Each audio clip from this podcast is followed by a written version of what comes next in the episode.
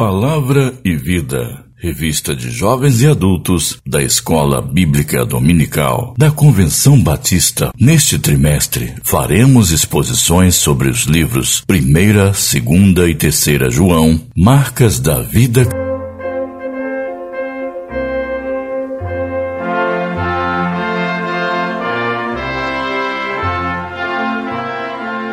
Lição 9: A Marca da Verdade. Texto base, 1 João, capítulo 2, versos 18 a 27, capítulo 4, versos de 1 a 6. Introdução. Para que possamos compreender claramente a lição de hoje, precisamos ter em mente o que motivou a epístola que estamos estudando. As heresias, doutrinas falsas ensinadas por falsos mestres dentro da igreja. Esses mestres pertencentes ao gnosticismo estavam corrompendo a verdade e o ensino apostólico. Hoje não tem sido diferente, visto que muitas heresias têm se propagado em nosso meio, levando pessoas à perdição, desviando e causando grande estrago na igreja. Primeiro, o conflito entre verdade e mentira.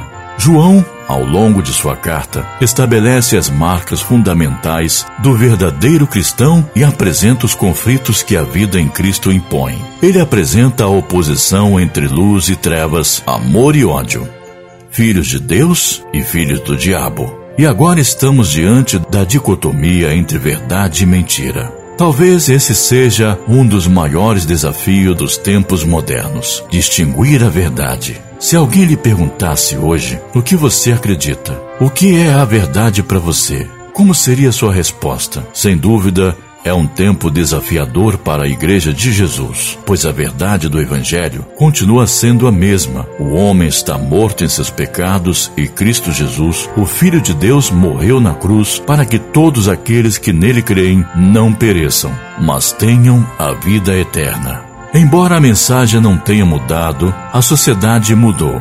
O homem transformou-se e isso tem causado muitos conflitos.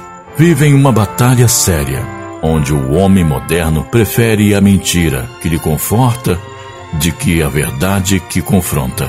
Uma coisa é certa: a mentira conforta, mas leva à morte, pois a verdade que confronta liberta.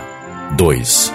A mentira é marca dos falsos mestres que o diabo é o pai da mentira, nós sabemos. Que o anticristo se levantará no fim dos tempos, também conhecemos. João, porém, coloca-se diante de uma realidade que devemos, mais do que saber, perceber. Para o apóstolo, todo ensino que negue a Cristo ou distorça a mensagem do Evangelho é uma mentira. E aqueles que a proclamam são anticristos. O prefixo anti tem dois significados contra ou em lugar de. O anticristo é aquele que imita e também se opõe a Cristo. Ele usa esse termo no plural para referir-se aos falsos mestres que estavam perturbando as igrejas, distorcendo a verdade e tentando enganar os cristãos. Fato que Jesus já os havia alertado. Mateus 24, 24 e Marcos 13, 22. De maneira especial, o próprio apóstolo Paulo já aconselhou os líderes da igreja de Éfeso sobre o surgimento desses lobos. Atos 20, 28 a 31.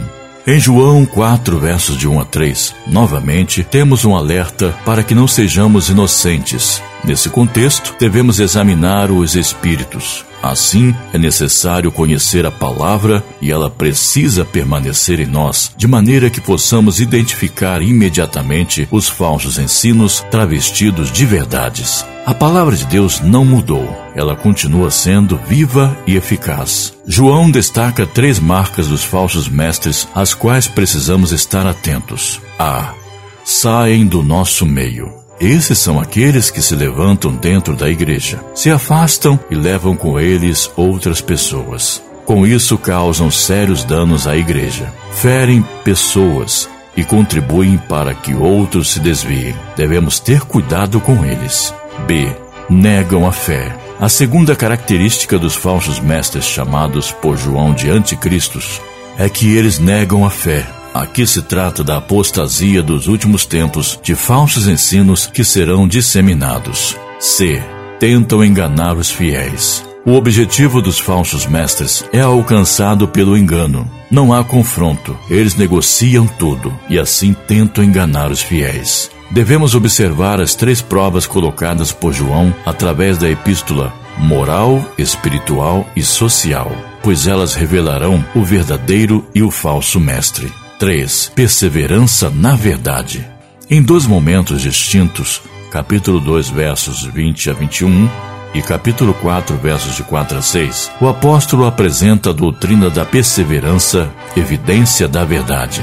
Os salvos perseveram, não abandonam a fé, não negam a Cristo e sofrem as aflições por amor a Ele. A presença do Espírito Santo em cada cristão é o que nos capacita, livrando-nos do mal e guiando nossas vidas e ações. Não somos uma minoria esotérica iluminada, como os hereges pretendiam ser. É provável que usassem a palavra grega crisma, unção, como um termo usado para a iniciação numa gnose especial. Deus e Cristo são verdadeiros, e o Espírito Santo nos guia mediante essa verdade. É por meio da ação do Espírito Santo que cada cristão é conduzido pela verdade das Escrituras para produzir frutos que demonstrem sua salvação. Assim, tanto a vitória do cristão quanto a sua marca pela verdade é garantida através da ação do Espírito Santo. O próprio apóstolo nos ensina que, por meio da verdade, evidenciamos que somos verdadeiros cristãos e que a mentira é a marca daqueles que ainda estão nas trevas. Um verdadeiro cristão não pode estar marcado pela mentira. Conclusão: A vida cristã é algo que nos desafia todos os dias. Ler a palavra é ser confrontado, cortado e polido por Deus, moldando nosso ser à luz do caráter de Cristo. Nesse processo, a verdade deve ser um prisma fundamental.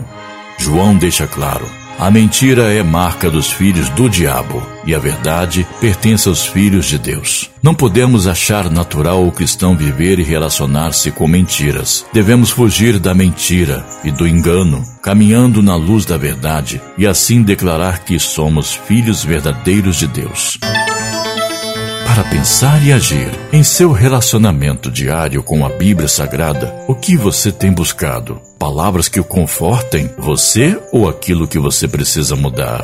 Em sua vida diária, o que mais tem marcado você? O uso constante da mentira ou da verdade? Você pode afirmar que conhece a verdade das Escrituras? Tem vivido o Evangelho de verdade? Deus te abençoe e bom estudo. Domingo, 1 João 2, versos 18 a 27. Segunda, 1 João 4, versos de 1 a 6. Terça, Atos 20, versos 20 a 25.